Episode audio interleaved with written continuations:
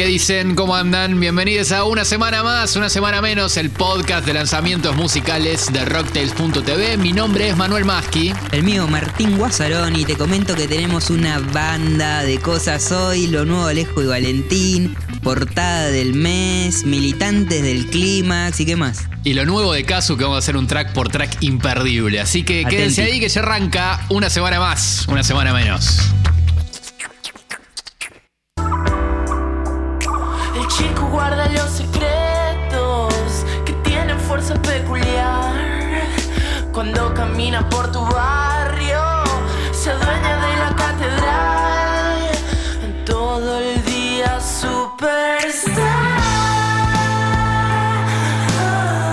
Esto es Superstar, el lado A del nuevo sencillo doble de Alejo y Valentín. Todos músicos jóvenes, 19 y 20 años, que son de Mendoza. Eh, el otro lado se llama el lado B, pero B corta, porque son Alejo y, la- y Valentín, lado A, lado Claro. B. Se llama Para Renacer, la segunda mm, canción. Y mm, formarán parte de un nuevo disco que están preparando esta dupla para finales de este año. Eh, las canciones fueron producidas, como las canciones que venimos escuchando últimamente, fueron compuestas, producidas y grabadas durante el confinamiento y cuentan con la, mm, con la mezcla y máster de Mario Breuer, uno de los grandes artífices del, Sí. del sonido mm, eh, de la Argentina y Y el sonido del rock, ¿no? Del rock de, de los 80, 90 para acá es como un- una institución en ese sentido.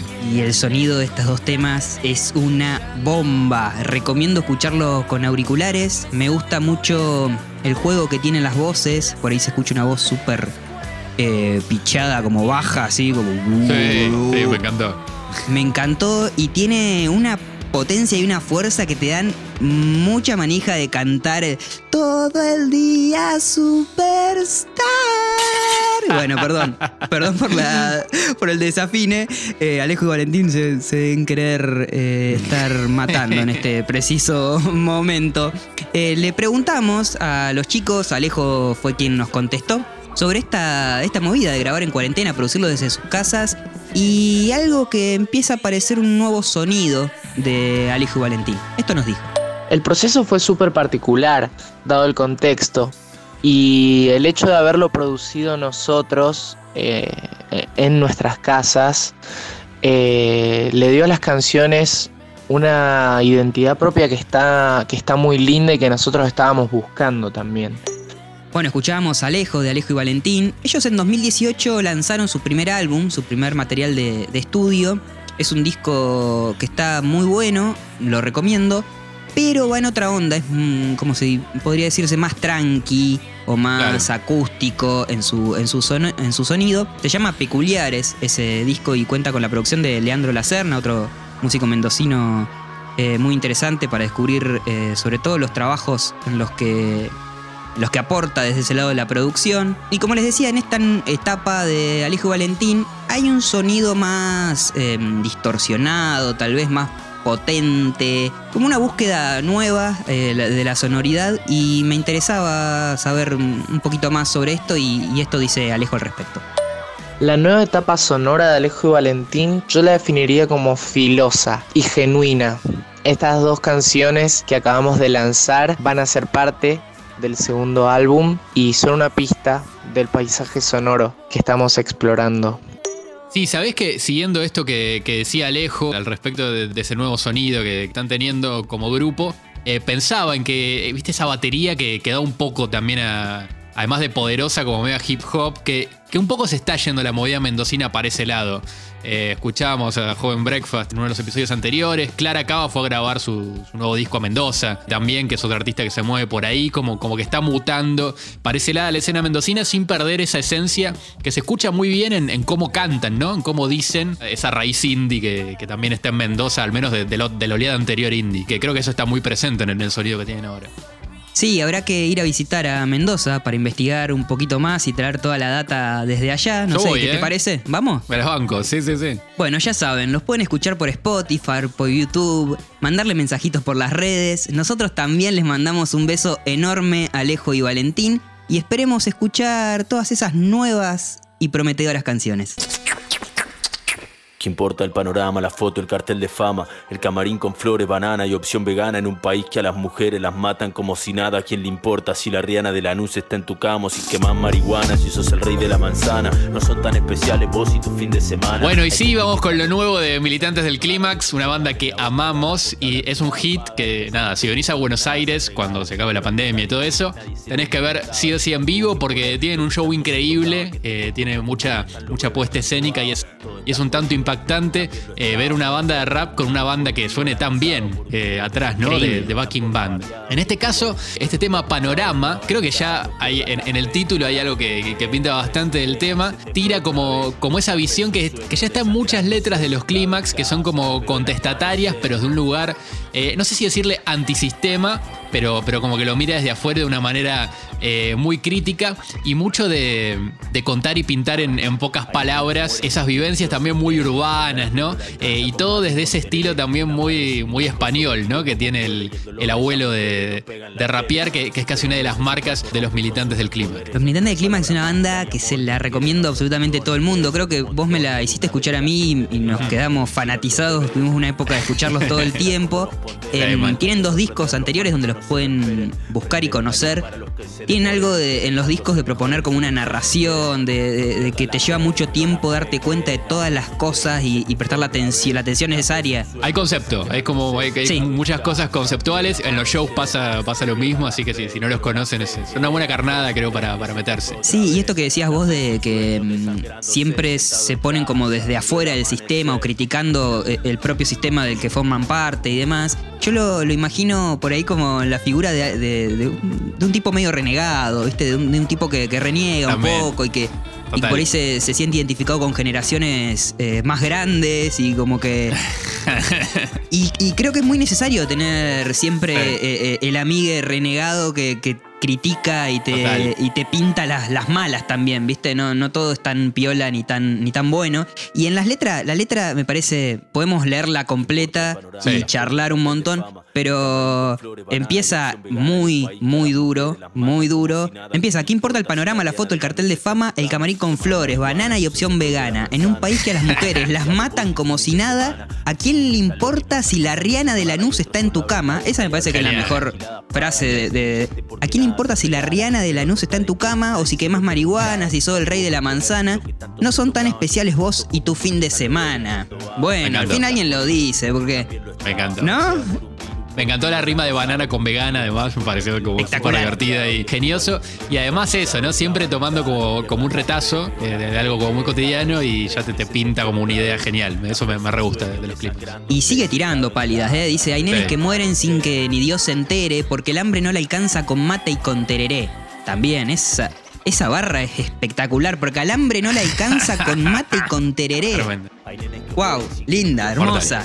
Hermosa. sí, sí, muy lindo. Y hay algo muy piola también. Tiene un estribillo que es un poco raro. que Sí. Tiene ahí como un fraseo medio, medio raro. Y hay algo en el estribillo con los coros. Los coros están hechos por Anne Spill y Sophie Sobral. De Anne Spill hablamos, creo que en el primer episodio de Una Semana Más, En Una el primer Semana Menos. episodio, eh, sí, con, con- con un single que sacó ella, ella también forma parte de NAFTA, que también comparten integrantes con los Clímax, digamos, como que, que- que está en, en esa movida. Y Sophie Sobral, otra gran cantante de, de soul y de funk, que es muy buena en lo que hace, es una es buena productora también, otra, otra figura interesante de, de la movida. Escuchemos esto, esta partecita. Amanecer, no pierdas la fe, pero la fe que es, la fe es un tren que se te fue otra vez. La fe es un Los coros dicen todo el tiempo, no pierdas la fe. Uh, si quiero seguir haciendo este podcast voy a tener que aprender a cantar, ¿no? Deja de cantar. Y bueno, él- ya vamos a ir mejorando, vamos por Ya el vamos a ir mejorando, sí. Manden mensajito de cómo poder mejorar la, entonación. Y mientras el abuelo, el cantante de Militantes del Clímax, dice: No pierdas la fe, pero la fe que es, la fe es un tren que se te fue otra vez. Me encanta Me que, que el coro y el estribillo se Total. contesten y, se, y estén como en un conflicto y en un contrapunto. Me parece maravilloso y un condimento más a esta hermosa canción de los Militantes del Clima que me deja reservado. Es una banda Sí. que me encanta y cuando escucho un tema quiero escuchar 20. Me pasa eso, no sé. Además, e- eso de los coros que decías es parte de un guiño soulero que está en un montón de temas de, de los clímax. De hecho, no, no es el único tema en el que hay como un coro así medio, medio gospel, ¿viste? Que, que remite mucho a ese sonido. Y bueno, algo que destaca de la banda, decíamos antes, ese sonido de banda en vivo, ¿no? Que tiene, bueno, se de vientos y bases como súper intrincadas, digamos, y floridas. Pero en este jazz, caso, en este tema, ellos. claro, rap jazz, exactamente, rap jazz. Eh, en este caso la producción es como más de, más de beat, ¿viste? ¿No? De hecho, hay como una, la batería es como suena más electrónica y me parece que le queda súper bien. Me parece que, que están explorando por otro lado. Imagino que capaz la cuarentena habrá, habrá metido un poco de, de lo suyo a que suene así y lleva los clímax a algo que, que no tenían tan explorado y esperemos que nos sigan dando muchas cosas así de nuevas y frescas para escuchar.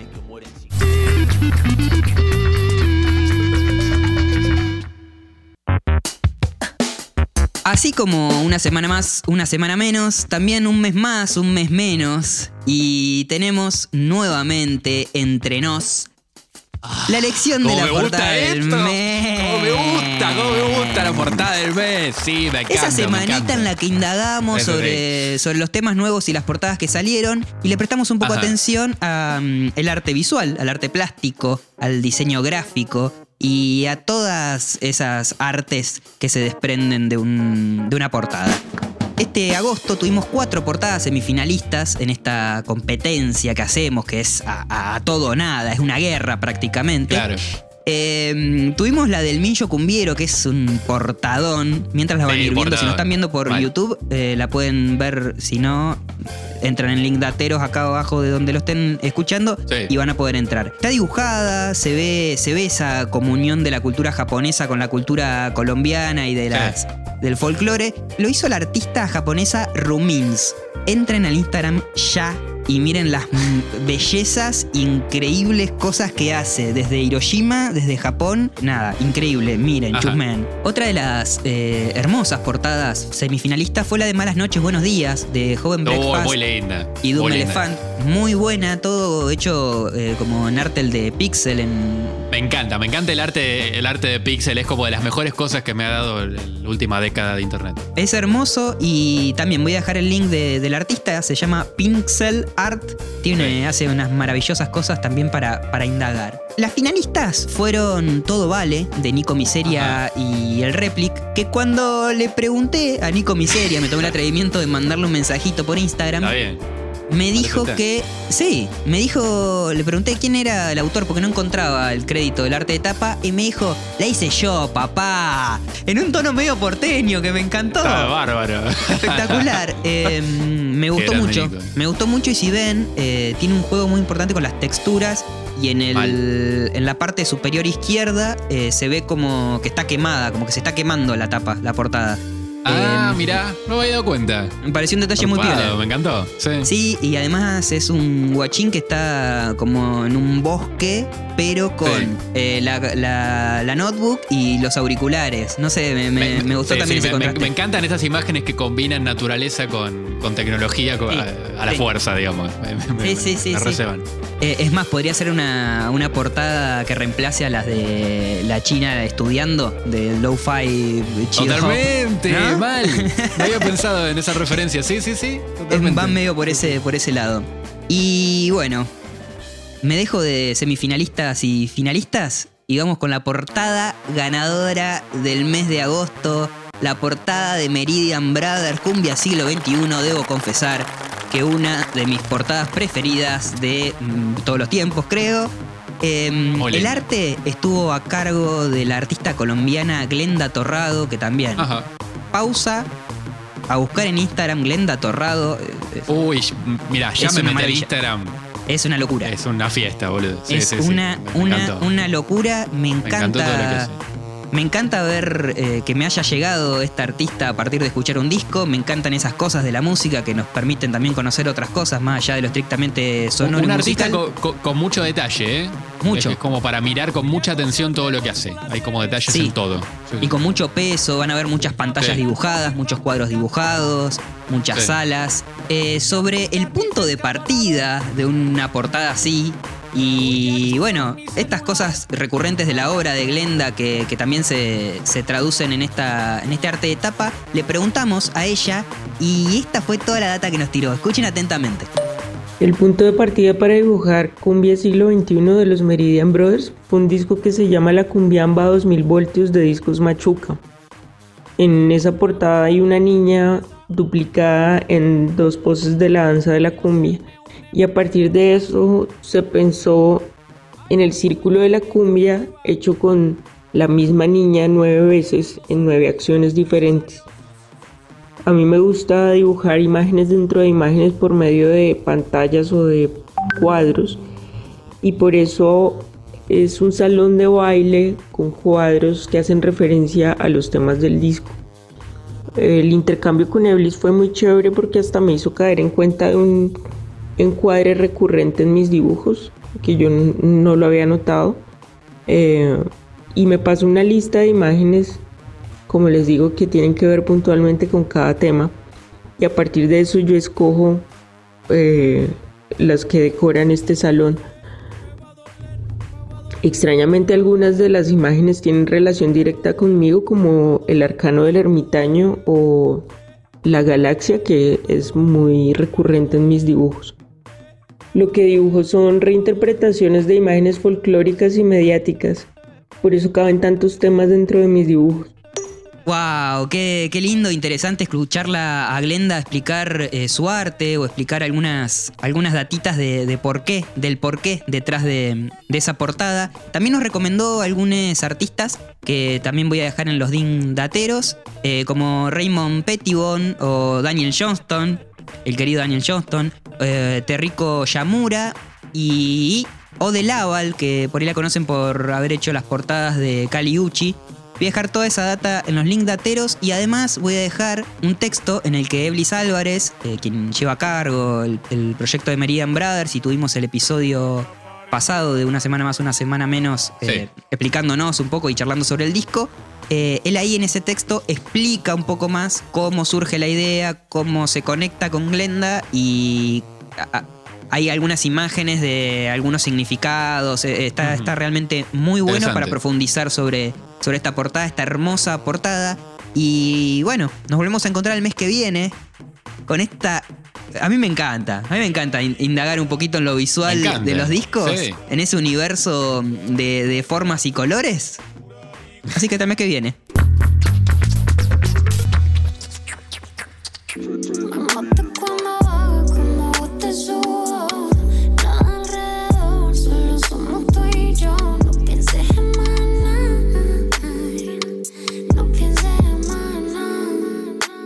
Bueno, Tincho, querido, este es uno de esos discos para relajarse, eh, poner luces bajas en la casa, ponerte lindo para vos, si es que no, estás conviviendo con otro eh, en esta cuarentena y, disfrutar mucho. A mí me puso mucho en este mood.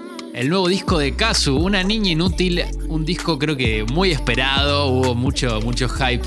Eh, para que esto saliera. Un disco que marca un poco, un, sonido un poco distinto de Kazu, ¿eh?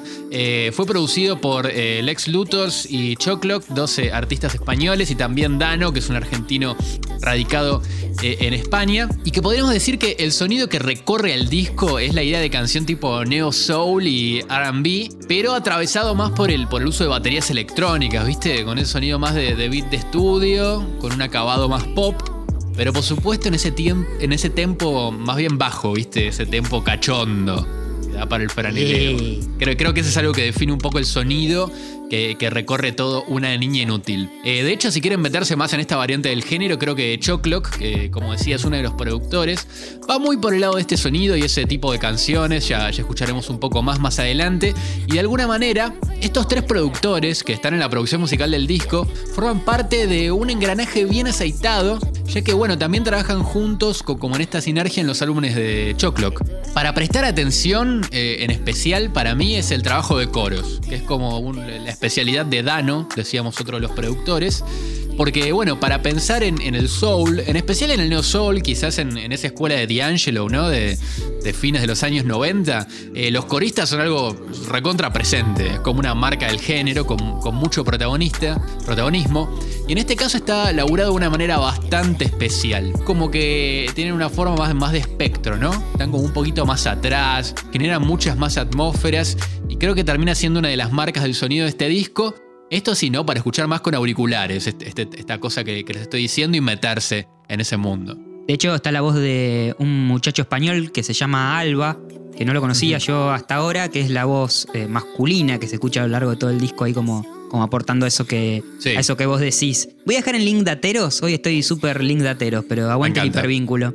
Eh, el disco Istmo de Dano, que además viene como una full movie, es como también un viaje visual. Es increíble Bien. ese disco, es una de, la- de las joyitas que tienen que, que escuchar si les gusta el hip hop en español. Ajá. Ese es uno de los infaltables. Y también voy a dejar una nota en el medio Silencio por Facundo Díaz, un gran periodista, eh, sobre Dano, para que conozcan un poco más de este, de este artista que es muy interesante y además de ser un artista musical muy zarpado, es un artista visual también. Eh, Repiola lo deben tener de, del video de Goteo de Duki, por ejemplo, es uno de los videos en los que, los que él trabajó. Así que dejo toda esa data eh, paralela en los digdateros. Por otra parte, eh, e- este sonido creo que viene muy bien acompañado de, de toda la estética que, que planteó pa- para este disco. Eh, mucho rojo, de hecho, esa tapa increíble. Muy de- buena, de ella como muy buena. con el torso desnudo y las rosas pegadas así re, re salvaje, me, me encantó. Y te mete en esa, en esa estética medio como de, de música, medio de cachondeo, ¿no? Como, como decíamos antes, creo que, que te mete muy ahí. Sin embargo, eh, hay algo que me pareció muy interesante de este disco y que no me lo esperaba para nada, de hecho, ¿eh? Eh, es que está muy ligado a la figura de la escritora argentina Alfonsina Storni. Eh, de hecho, ya el título de, este disco, eh, Una niña inútil, remite a Diario de una niña inútil, que es una columna que, que publicaba ella en el diario, Alfonsina Storni, que funcionaba como una suerte de crítica y sátira de los arquetipos de mujer que se barajaban en ese momento. Y bueno, spoiler, muchos arquetipos no, cambiaron tanto 100 años después, ¿no? Pero es re loco pensar que se escribiera ya sobre esto en un diario de esa época. Sí, un flash, y yo, yo siempre había eh, como identificado la figura de Alfonsina Storni por ahí con una poesía o unas formas más solemnes o que no sé, que me- no, no me llegaban tanto, pero cuando mm, a partir de este disco eh, empecé a leer esto- estos fragmentos de Diario de una niña inútil, me parecieron Sí. increíbles. Están llenos de ironía, llenos de humor y llenos de crítica. Es como, es, es maravilloso. Hay un decálogo de una niña inútil que me parece muy representativo. Dice, uno, casar novio sobre todas las cosas. Dos, no ponerse a la casa en vano. Tres, santificar las fiestas, encomilladas. Cuatro, honrar oro y lujo. Cinco, matar callando. Wow. Seis, no hurtar a la amiga un novio pobre. Siete, Toma, no pobre. estornudar. No estornudar, pero ¿por qué no estornudar? Dice, sobre todo delante de los hombres, porque las chicas se ponen muy feas. 8. No deslizar los falsos testimonios sino en un elogio y no mentir cuando una pueda ser descubierta. 9. No desear el marido de la amiga antes de que aquel enviude. 10. No codiciar más que aquello que se pueda obtener salvando el honor. Eh, y esto está firmado por la Asociación Secreta de Niñas Inútiles Pro Defensa de sus Intereses. Toda esta data que estamos mencionando se encuentra en el booklet del disco que vamos a dejar también acá abajo en links dateros que está buenísimo. La verdad que si Muy les gusta Casu y, y les gusta esto que están escuchando le- les va a re gustar. Y me quedo con algo que e- ella escribe una gran presentación ¿no? de, de- de lo que es esta obra. Y me quedo con algo que dice ella acerca de, de- de lo que vamos a escuchar. Es que, y la voy a citar textualmente. Este prejuicio contemporáneo que menciono sucede cuando disociamos el empoderamiento del amor.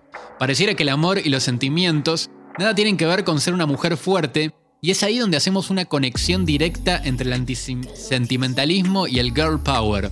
Luego de haber advertido este fenómeno, me encontré en la necesidad de ponerlo en tela de juicio y, lógicamente, dentro de lo que me compete, la música. Bueno, súper interesante esto que, que ya anuncia Kazu en su booklet, un mensaje súper fuerte me parece, como que creo que, tenía ganas de contarlo. De hecho, bueno, ella también hace referencia a que le puso niña inútil, también eh, entendiendo que en sus canciones, que reflejan cosas muy sentimentales, ¿no? Ella habla de un sentimentalismo explícito, eh, como que es una forma de, de poner en valor eh, esos sentimientos de una manera también un poco irónica, ¿no? Con esa idea de niña inútil que, que planteaba Alfonsina Storni. Todas las canciones, de hecho, eh, tienen eh, ligado un poema de Alfonsina Storni, pero eso lo vamos a ver ahora en lo que todos están esperando, el track por track.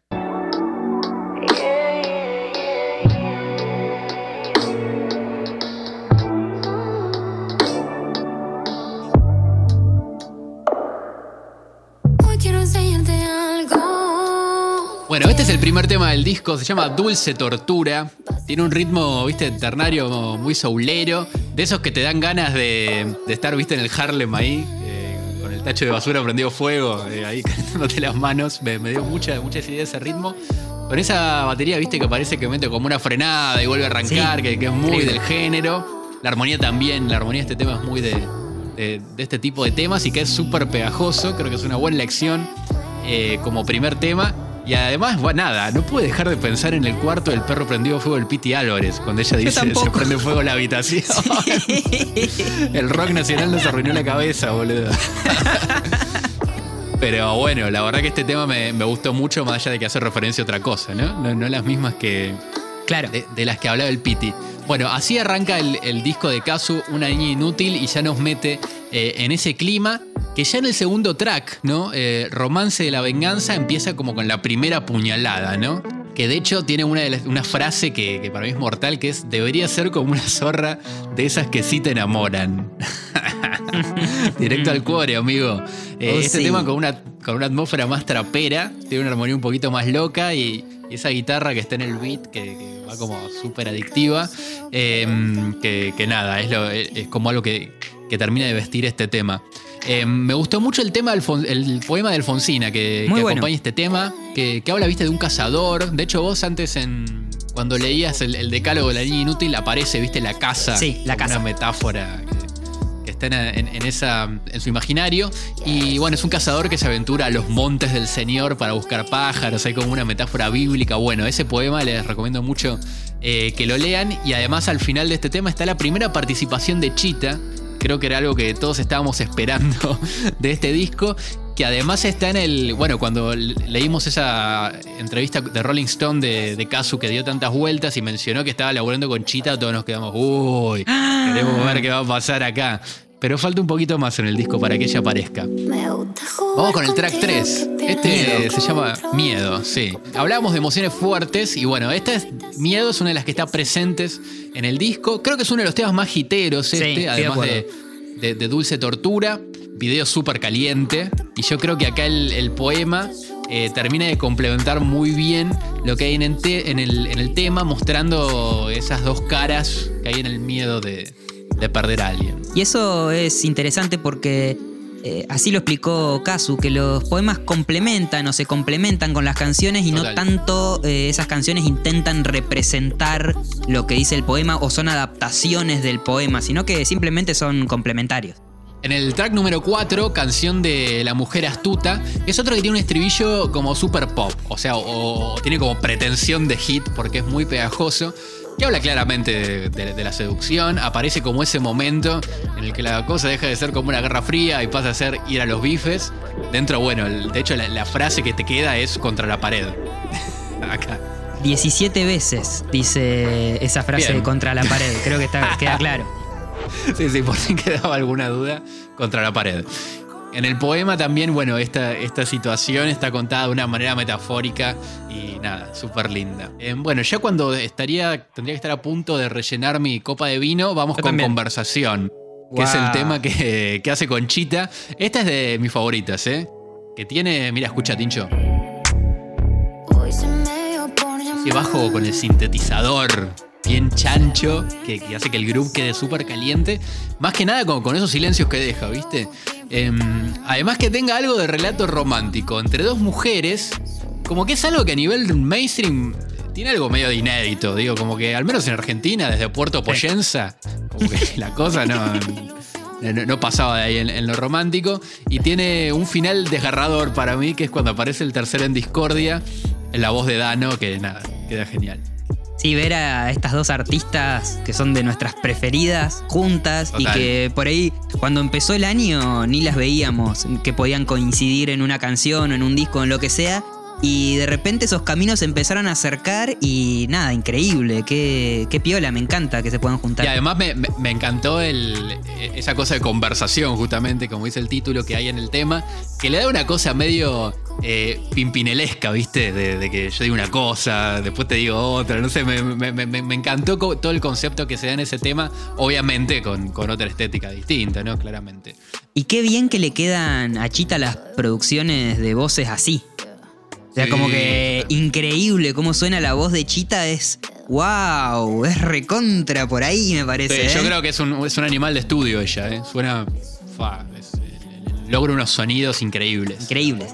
Vamos con el track 6, que es Capricho. Eh, otra de resentimientos, errores, traición, todo, pero bueno, en, ese mood casu que, que estamos escuchando. Y el poema que acompaña este tema, sí, me parece que, que iba. No solo lo complementa, sino que resume algo de lo que pasa ahí, que dice: Sábado fue y capricho el beso dado. Capricho de varón, audaz y fino. Más fue dulce el capricho masculino.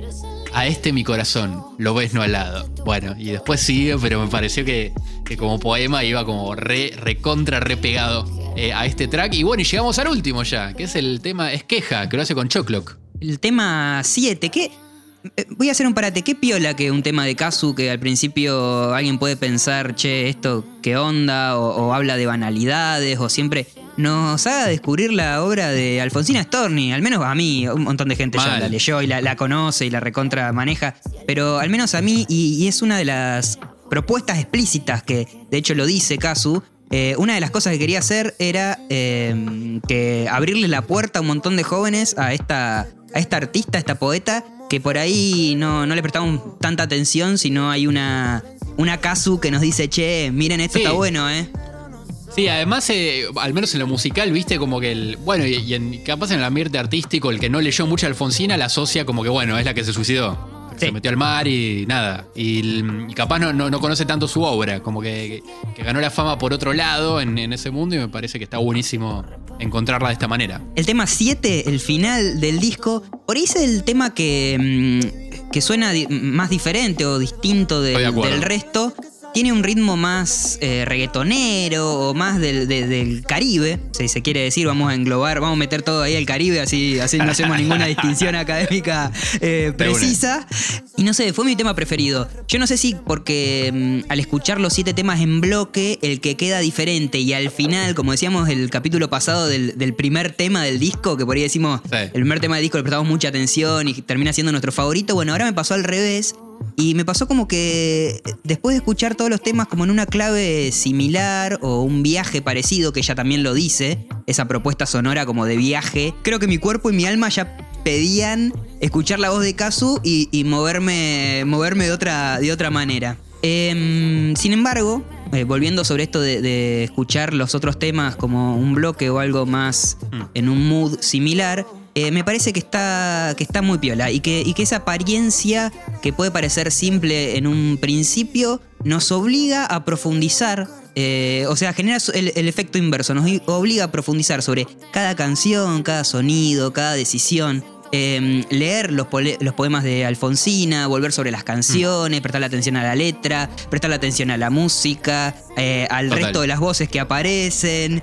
Eh, me parece maravilloso y creo también que da cuenta de, lo que es Kazu como artista y de que mm, una persona en, esa vorágine del pegarla, la fama, el éxito, puede frenar, tal vez un poco obligada por las condiciones de la, de la pandemia y del confinamiento, pero puede frenar, pensar qué quiere hacer y hacerlo. Hacer qué quiere hacer y demostrar, no porque le tenga que demostrar nada a nadie, Kazu no le tiene que demostrar nada a nadie, est- estamos de, de acuerdo, pero que, que es una verdadera artista que tiene ese, ese mote bien ganado y que, y que no es la cara de una moda o de un género o de un movimiento pasajero. Y yo te tengo por encima de Bueno, Tincho querido, habiéndonos bajado, ¿cuánto de qué? Un tubo de vino más o menos, ¿no? Sí, no más culpa de Kazu, ¿eh? Por culpa de Kazu, escuchando Una Niña Inútil, el último disco de Kazu, la verdad que creo que estamos listos por hoy, por este episodio de Una Semana Más, Una Semana Menos. Como siempre les recuerdo que se pueden meter en Spotify y buscar la playlist música muy nueva, que ahí incluimos no solo los temas que comentamos durante el, el episodio de hoy del podcast, sino que también pueden encontrarse con mucha, mucha más música para descubrir y para que escuchen. Por ejemplo, tenemos el último track de Sol Pereira, que se llama Me Gusta. También eh, otro adelanto más del nuevo disco de Mel Muñiz, Somos Hermanas, un artista que, que me gusta muchísimo y que mm, tiene mucho para dar en su nuevo disco. Lo nuevo de su Baja Eléctrico. Muy bueno, el me tema encanta. se llama Yugo, una banda así, está buenísima. La verdad que, que le da una vueltita nueva al- a, a esa mezcla entre hip hop y funk. No sé, tiene algo que, que me gusta mucho. Lo nuevo de, de Suena Compás también. Hubo un tema nuevo de Miranda que salió hace unos días. Sí. Eh, y también está, eh, que no, no lo incluimos en la playlist porque todavía no está en Spotify, el nuevo disco de, mm, de Aime Cantilo que lo pueden encontrar en Bandcamp. Un disco que me gustó mucho. Un disco bien de funk, muy lindo, que fue grabado hace un par de años, pero recién terminó de mezclar y publicar ahora. Bueno, y además de todas las canciones que tratamos hoy, también eh, hay una versión de un tema de los Reyes del Falsete, de su disco El Show del Fin del Mundo, volumen 2, que están reversionando temas suyos que me parecen Sí. espectaculares. Eh, me encanta también escuchar esas reversiones de los propios artistas, porque mm, da cuenta un poco de cómo escuchan esa canción hoy o cómo les gustaría hacerla hoy, y me parece súper interesante, me encanta. Eh, además, esa contale al mundo eh, hoy cobra otro significado y, y- y está como en un clima súper atmosférico ahí, como zarpado. Eh, otro disco que me encantó que incluí en la playlist es Chains de Calliope Family, un disco de hip hop. Finísimo, Uh, buenísimo, genial. buenísimo, buenísimo. Eh, en ese tema Túnel participa Acru, del cual somos muy, seguidores, fans, muy sí. fans. Eh, y les recuerdo, como siempre, que nos pueden encontrar en las redes sociales, eh, como arroba rocktails en Twitter o arroba rocktails.tv en Instagram. Y quiero comentarles que ahora nos pueden escuchar en rocktails.tv. En el sitio Esa. pueden escuchar el podcast y tienen abajo todo detallado, los link dateros, el track list eh, que pasamos en el, en el programa, un- más data y el fácil acceso a todos los capítulos, episodios anteriores. Además, nos pueden escuchar claramente en YouTube, que nos escuchan y nos ven. Eso puede ser bueno o malo, según, Claro. según qui- qui- quien opine. Em, pero también nos pueden escuchar en Spotify y en Apple Podcast. Toma, No hay, no hay excusa, no hay excusa para no, escuchar este podcast. No sé qué hacen que no, te- no están escuchando. No, sé qué van a hacer. No hay fútbol, eh, no, hay, no hay recitales, nada. No hay recitales. Escuchen, no escuchen una semana más, una semana menos. El podcast de lanzamientos musicales de Rocktel.tv. Hasta la semana que viene. Nos vemos, Tincho. ¡Chau, chau! No sé qué hacen que no, te- no están escuchando. No están escuchando. No escuchen una semana más, una semana menos. No escuchen una semana más, una semana menos.